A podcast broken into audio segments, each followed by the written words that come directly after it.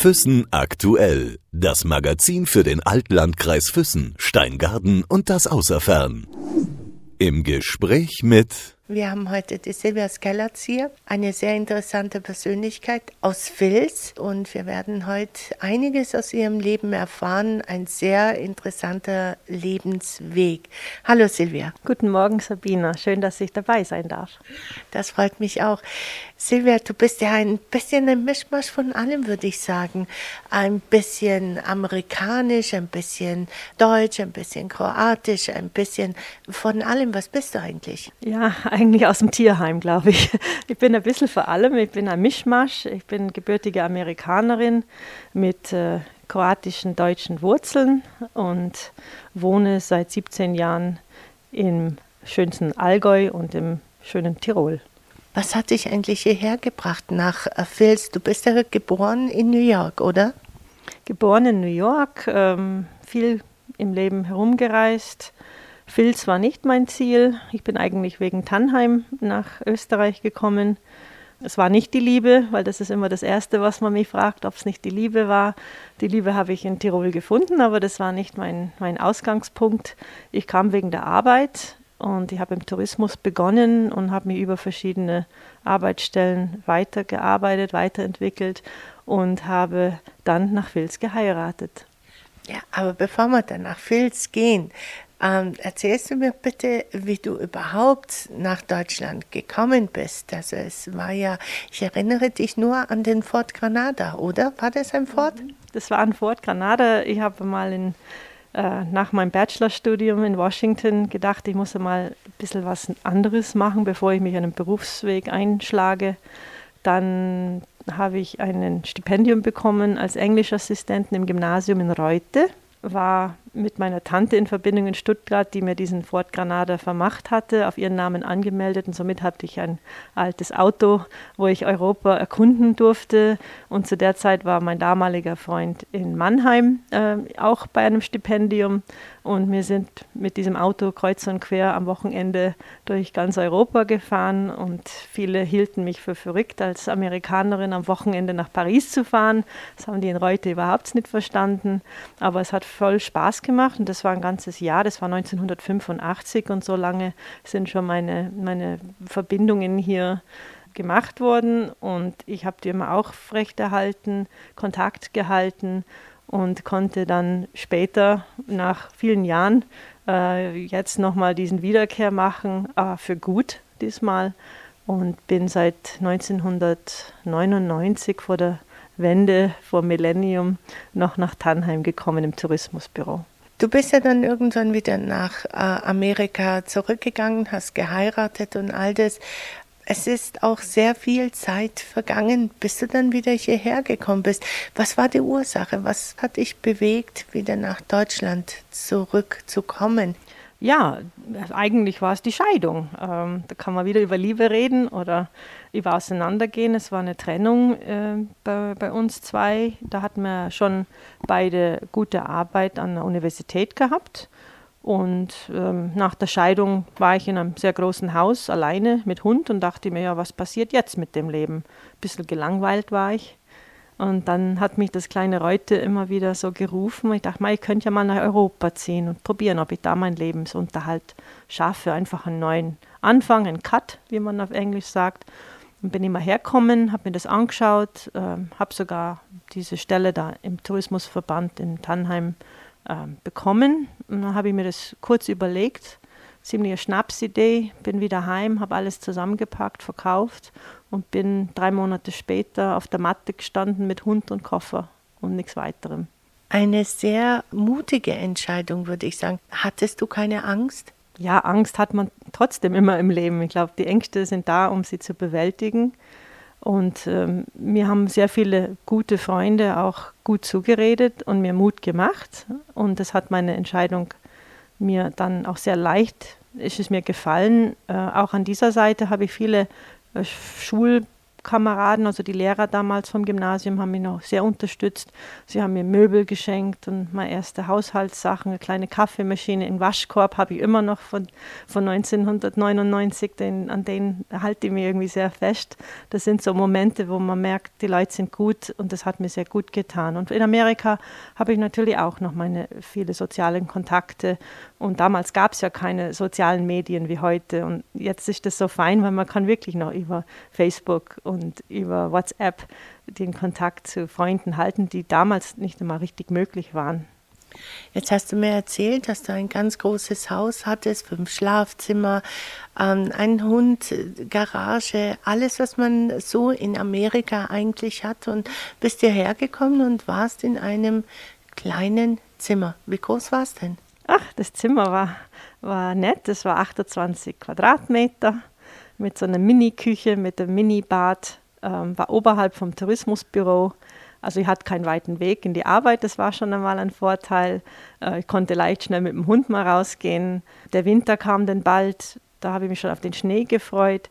Also ich war viel draußen, somit hat mich diese kleine Wohnung oder dieses kleine Zimmer gar nicht gestört. Das war dann auch vorübergehend, weil ich bin am Jahr äh, danach habe ich ja sowieso den Job gewechselt und bin dann nach, nach Füssen äh, ins Musicaltheater, wo ich dann angefangen habe mit den Eventreisen. Ähm, auch ganz am Anfang, wir hatten ja nichts. Wir waren im Schrannenplatz äh, unterm Dach im Büro. Dann sind wir ja wieder ein Hopfner Dreieck äh, gezogen. Bin viel im Theater gewesen. Da waren ja noch nicht mal die Baumaßnahmen fertig. Das war Anfang äh, 2000. Und im April hat es ja dann begonnen. Und da habe ich dann eine Wohnung gesucht und die habe ich in, Hop, äh, Entschuldigung, in, in, uh, Hohenschwangau gefunden und war dann sehr glücklich, unterm Schloss zu wohnen. Also beim Märchenkönig. Unbedingt. Und ich bin ganz verliebt im Ludwig und diese ganze Geschichte und diese, dieses Märchenhafte an dem Ganzen, das Rätselhafte. Und äh, ich habe noch vor, mal ein Buch zu schreiben. Da werde ich nicht so viel sagen, weil das bleibt noch ein bisschen äh, zwischen mir und mit dem König. Jetzt lebst ja schon eine ganze Weile hier. Wenn man deinen Namen hört, dann weiß man, du kommst aus dem Kultur- und Kunstbereich. Ähm, eigentlich hast du aber was ganz anderes gelernt. Oh ja, ähm, weite Wege. Man fragt mich ja immer hier so nach einem Beruf und dann habe ich nie eine richtige Antwort, weil gelernt habe ich jetzt nicht einen Beruf. Ich habe halt Universitäten besucht und Abschlüsse. Ich habe einen Masters in äh, Erziehungswissenschaften. Mein Bachelor war damals in 1985 Sprachwissenschaften und internationale Beziehungen.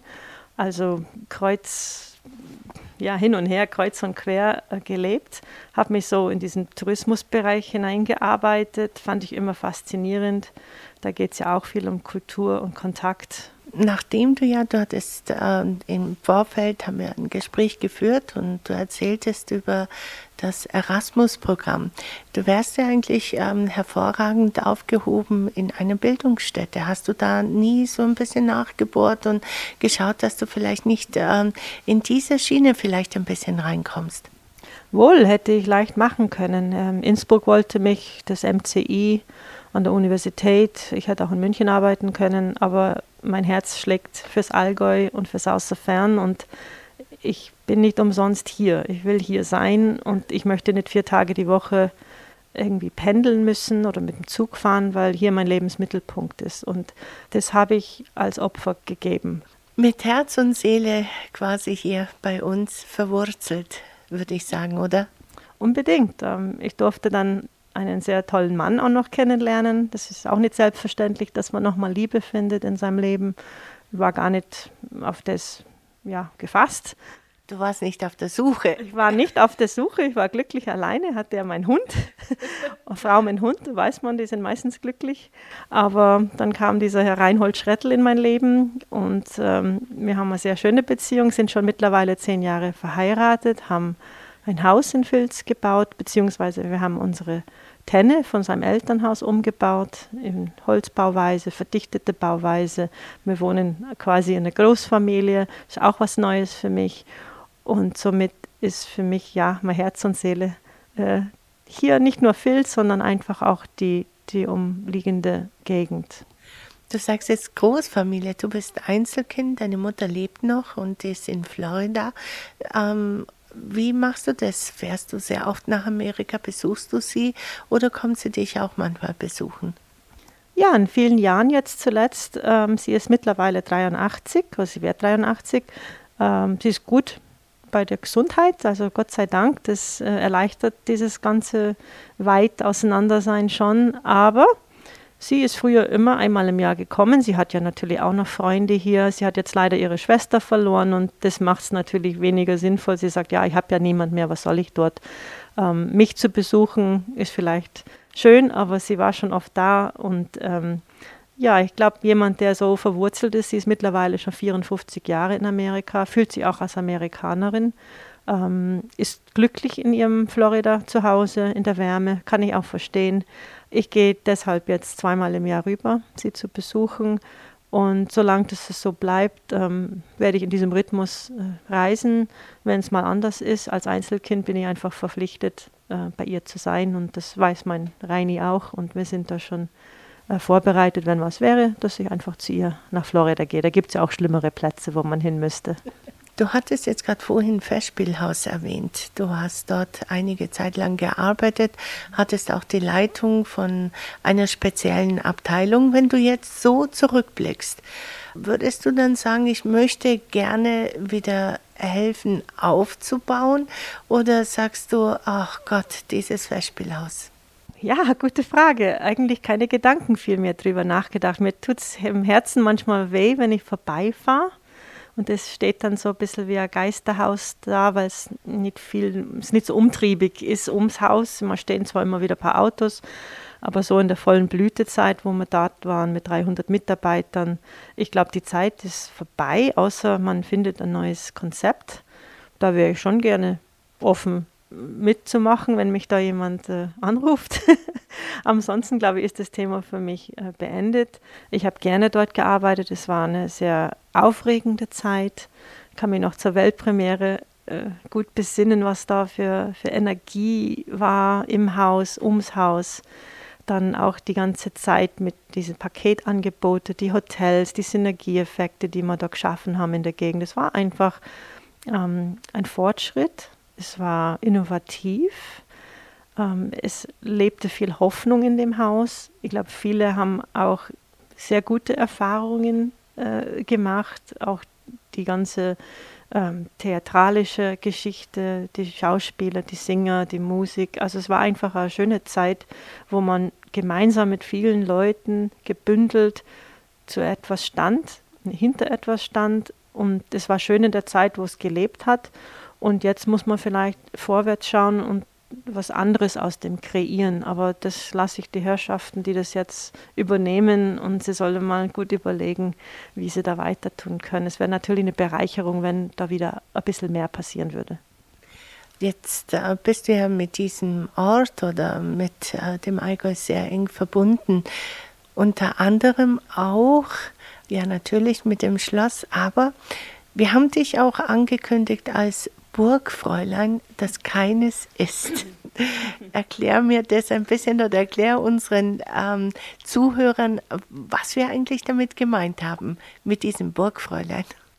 Ja, das ist auch eine interessante und erfreuliche Geschichte.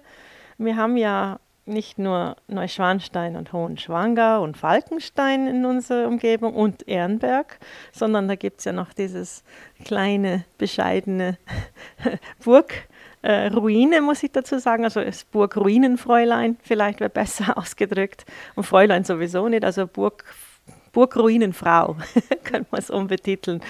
Die Burg Vilseck, die liegt zwischen Falkenstein und Ehrenberg, Schloss im Loch, Pinswang, wurde zwischen 1220 1230 erbaut von den Herren von Hoheneck, Vilseck Hoheneck. Und wir ähm, sind froh, dass wir diese, dieses kleine Schätzchen in, unserem, in unserer Gemeinde haben. Der Reini und ich haben, weshalb ich Burgfräulein ne, mich nenne, ist, dass ich mit meinem Mann diese Burg in 2004 erworben haben. Die war schon im Privatbesitz und ich schaute da immer so, so halbäuglich drauf und habe Reini mal gefragt, ja, was ist eigentlich mit der Burg? Die sieht so verwahrlost aus. Ist man da nicht stolz drauf, dass man in einem Ort so eine Burg hat? Weil in Amerika gibt es das nicht. Das wäre auch nicht, nicht denkbar, dass die so verfällt. Da kann man da nichts machen. Und dann hat er so ein bisschen gelacht und die Schultern zuckt. Und ich so, ja, was willst du jetzt? Willst du kaufen? Und dann habe ich gesagt, ja, wieso nicht? Und er, hat, er ist ja ähm, schon lang, langzeitiger äh, Obmann vom Museumsverein und für die Kulturarbeit in Vils äh, zuständig gewesen und hat dann so ein bisschen gelacht und geschmunzelt. Habe ich aber gemerkt, es ändert sich sein Gesichtsausdruck. Und dann kam ja, da könnte man ja mal fragen. Und somit haben wir das gemacht. Und dann war Verhandlungen und wir haben die dann in 2004 erworben. Gleich einmal ein Projekt mit dem LIDA Plus, damals äh, Regionalentwicklung, ange, angefragt, äh, haben Geld bekommen und haben vier Jahre lang daran gearbeitet, dass sie jetzt wieder zugänglich ist. Also man kann ähm, auf die Burg rauf, man kann sich die Burg anschauen und es gibt auch einen besonderen Blickwinkel, wo man auf das andere Schloss sehen kann, oder? Ja, genau. Eines Tages war Windwurf und ähm, da war ein Nachbar von uns oben auf der Ruine und hat gesagt, ihr müsst unbedingt kommen. Dann haben wir schon gedacht, ach ja, das ist jetzt schon wieder passiert, irgendwelche Bäume umgestürzt. Und dann habe ich gesagt, nein, nein, sie müssen unbedingt kommen. Dann waren wir oben schnell raufgetappt und hatte gesagt, schau, schau, schau, da sieht man Neuschwanstein. Das hat man auch noch nie gewusst. Und es ist tatsächlich so, dass man einen direkten Blick äh, von unserem Schloss und umgekehrt wohl auch, habe es noch nie probiert, von Neuschwanstein äh, aus auf, auf unsere Burg haben. Und kann man sich gut vorstellen, weil früher ja der, der König und sein Bruder und seine Mama, die Marie, sind ja öfters nach Vils gekommen, unten in der St. Anna und haben dort Kaffee getrunken und Ausflüge gemacht. Und kann man sich vorstellen, während die Mama sich unten verweilt hat, dass die zwei Burschen darauf gesprungen sind und haben schon damals rübergeschaut. Damals war ja noch nicht Neuschwanstein klar, aber seine Pläne geschmiedet. Vielleicht hat es ihn beeinflusst, dass er da doch mal Neuschwanstein drauf bauen wollte und zugleich vielleicht an der anderen Richtung sich schon das Falkenstein geäugelt hat für sein letztes monströses Schloss, was ja auch nie zustande gekommen ist. Aber somit haben wir eine kleine Aufwertung, ein kleines Highlight und ja, schauen wir, was wir noch draus machen. Sagen wir mal ein Wort, wo du erfunden hast. Mein Lieblingswort ist Fleische. Fleische, was heißt das? Ja, ich mache jetzt ein Gulasch oder ich koche ein Gulasch oder ich habe vor, ein Gulasch zu kochen. Und da braucht man ja Schweinefleisch und da braucht man ein Rindfleisch und vielleicht tut man noch was anderes rein. Also ich brauche Fleische. Und da wollte ich fragen, wieso man nicht Fleische sagen kann. Das ist eine Verallgemeinung von einer Mehrzahl gibt es nicht. Und da sagte man, das gibt es nicht. Da muss man verschiedene Fleischsorten sagen. Und ich finde es zu lang. Also ich würde gerne plädieren, dass man das Wort Fleische in die deutsche Sprache aufnimmt. Hat es schon jemand aufgenommen von deinen Bekannten oder den Menschen, mit denen du zusammen bist? Nein, meistens streiken sie dann. Und, und ich, ich, mein Mann sagt immer zu mir, weißt du, du musst eh froh sein, dass ich mit dir kein Dialekt spreche. Aber er spricht ja immer Dialekt mit mir, meine ich. Aber ich glaube, es könnte noch Ärger werden. Verstehst du dann alles, was er sagt? Wenn er mit mir redet, schon. Aber ich glaube, am Stammtisch manchmal äh, geht es an mir vorbei. Jetzt hast du auch einen, ich würde mal sagen, wenn man das überhaupt so sagen kann, einen Stammtisch und zwar Menschen, mit denen du dich regelmäßig triffst, die auch die englische Sprache sprechen. Erzähl mal ein bisschen darüber. Wo trifft ihr euch? Ja, geheim. Das ist alles geheim. Ähm, es ist eher eine lockere Zusammenkunft von, von Menschen mit englischsprachiger Herkunft. Also das heißt, wir haben Native Speakers. Das ist so mal so die Voraussetzung. Es ist kein Club, es ist kein Verein. Wir zahlen keinen Mitgliedsbeitrag. Wir haben nichts unterschrieben, sondern wir treffen uns einfach informell, spontan. Das ist vielleicht jede zwei Monate unterschiedlich. Jetzt wird der eine oder andere Zuhörer vielleicht nicht wissen, was ein Native Speaker ist. Ein Native Speaker ist ein gebürtiger Muttersprachler, also jemand, der die Sprache von Kind auf gelernt hat als Muttersprache. Und diese Personen finden man überall hier in Füssen und Umgebung. Was ist mit Thanksgiving? Feiert ihr das dann auch so groß? Ja, unbedingt. Äh, nicht nur Thanksgiving, das ist das eine große Fest, was wir haben, aber da sind eher die Amerikaner eingeladen. Wir lassen schon die Engländer da, da, da mitmachen, aber ist eigentlich nicht ihr Tag. Und ähm, wir feiern das privat. Das machen wir entweder in meinem Haus oder bei einem anderen Kollegen. Ähm, das zweite große ist das 4th of July. Das ist unser Freiheitstag. Ähm, da lassen wir auch alle mitkommen, die auch nicht Amerikaner sind, aber das feiern wir auch bei uns schon jetzt das dritte Jahr in unserem Garten. Da machen wir ein großes Gartenfest, alles rot, weiß, blau gekleidet. Ähm, wir singen zwar nicht die Nationalhymne, aber ähm, wir genießen das, das Essen, das Grillen. Ähm, was sagen die Filzer, die Nachbarn drumherum, kommen die da mit und sagen, hey, wir wollen mitfeiern oder was ist das? Stehen die da am Zaun? Ja, wir haben ja die große Fahne hängt aus unserem Fenster Ah, ich glaube, mittlerweile haben sie das schon gecheckt oder äh, sie verstehen schon, um was es geht. Ich erkläre es ihnen ja auch. Sie sind auch herzlich dazu eingeladen, aber meistens scheuen sie sich noch. Ich glaube, das sind zu viele Amis auf einem Haufen, obwohl letztes Jahr hat mein, mein lieber Reini da wieder sich was ausgedacht und hat gesagt, Mensch, da mischen wir wieder die Kulturen. Ich mache einen Bewerb und da haben wir Hirschhorn äh, äh, werfen als Bewerb gehabt äh, bei uns im Garten. Dann kamen die Nachbarn auch rüber und haben mitgemacht. Also ich war froh drüber. Und ich finde es schön, wenn man sich ein bisschen äh, austauscht und die schönen Feste feiern, wo sie fallen. Du bist jetzt, sagen wir mal, ähm, Hausfrau, Künstlerin. Dein Mann ist äh, in der Rente, er macht sehr viel miteinander und du malst oder hast wieder angefangen zu malen? Ja, das ist eine, schöne Entwicklung. Ich bin auch sehr froh darüber, dass ich die Zeit jetzt endlich mal habe, meine künstlerische Ader äh, nachzugehen. Ich war schon immer begeistert mit Farben und Kunst, wollte immer malen und schon im Elternhaus war das so ein bisschen ja, verpönt und verkleint und auf die Seite gedrängt und kreativ. Und das war immer nur für Hungerleider. Also mit Malen kannst du ja keinen Lebenserhalt finanzieren, also musstest du was Gescheites lernen. Und ich wurde ja auch gleich in eine mathematisch-wissenschaftliche Highschool geschickt, statt an eine künstlerische, wo ich aber auch aufgenommen wäre. Ähm, das hat man mir nicht genehmigt und somit schläft es schon seit ungefähr, glaube ich, 40 Jahren. Und jetzt bin ich froh darüber, dass ich es nachgehen kann. Und ich bin in der glücklichen Lage, ein Atelier mit meiner guten Freundin äh, geöffnet zu haben. Das ist in Breitenwang in dem Nordburger Haus, das ist die alte Haushaltungsschule. Und wir haben dort uns ein Zimmer angemietet, es sind auch mehrere Künstler drin im Haus, es ist auch ein, ein Kinderhort äh, drin, also es ist eine sehr lebhafte äh, Umgebung. Und wir lassen uns dort inspirieren, haben auch ein offenes Atelier, das heißt, man kann uns auch dort besuchen. Wir bieten jetzt demnächst auch so Maleinheiten äh, an für Leute, die vielleicht auch ein bisschen kreativ werden wollen, aber jetzt nicht so Malunterricht, sondern da geht es um Malreisen. Ähm, wir nennen das Malzeit weil wir dort die Auszeit nehmen, die wir uns oft nicht gönnen dürfen und machen verschiedene Techniken dort. Und ja, da sehen wir einen, einen, einen neuen Abschnitt und wir sind auch jetzt zu verschiedenen äh, Ausstellungen geladen worden, was uns sehr freut und ich hoffe, dass diese diese neue Entwicklung sich fortführt und vielleicht etabliere ich mich ja mal ein bisschen und kann zu mir selbst Künstlerin sagen. So weit bin ich noch nicht.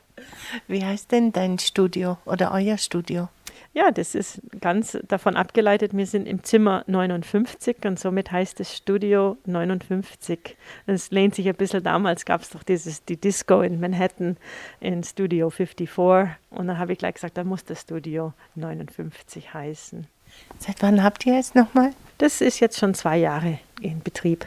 Dein Mann kommt da auch und malt da oder ist er eher, er ist ja eigentlich Jäger? Und mit Kunst, glaube ich, weniger jetzt so mit Malkunst äh, beflissen, oder? Er kennt sich mit, mit Gemälde aus und mit, mit, mit Kunst generell sehr gut aus. Also er macht ja auch so Schätzungen und gerade was hier die, die Künstler in der Gegend anbelangt, da kennt er sich sehr gut aus. Ist auch auf Auktionshäusern immer in Katalogen am Rumstrehlen. Aber malen selber tut er nicht und eigentlich äh, habe ich dort meine Ruhe und ich bin glücklich darüber, dass man nicht unbedingt vom, vom Gatten besucht wird, obwohl er ja natürlich herzlich willkommen. Da gibt es auch einen Kaffee und einen Tee.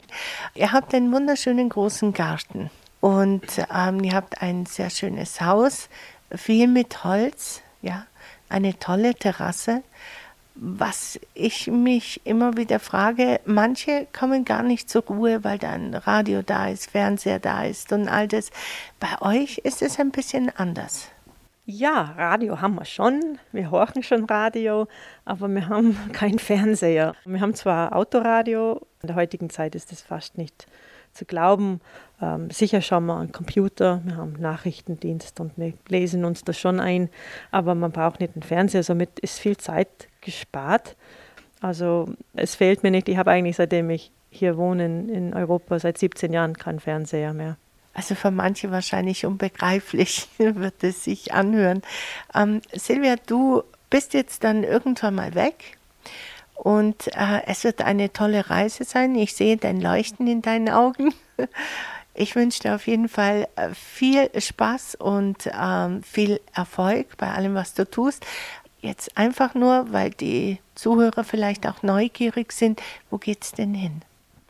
Ah, das Leuchten, da hast du recht, Sabina. Da bin ich jetzt froh drüber. Es ist ein Traumurlaub, ähm, kommt jetzt einmal endlich wahr. Ich fliege nach Kalifornien und äh, werde die Pacific Coast Highway, also das Highway Nummer 1 von San Francisco runter nach San Diego, äh, alleine fahren. Und da habe ich mir auch einen Lebenstraum erfüllt. Ich habe mir einen Mustang Convertible gemietet für die paar Tage und werde mir mal da die Küste von oben bis unten anschauen. Und ich hoffe auf gute Wetterengel, dass sie mich begleiten, dass ich auch das Dach offen haben kann und kann gerne ja danach ein bisschen berichten. Ich bin auf Facebook, wenn jemand schauen möchte. Ähm, und ja, und ich bedanke für das nette Gespräch heute. Ich danke, dass du da warst und liebe Grüße nach Filz.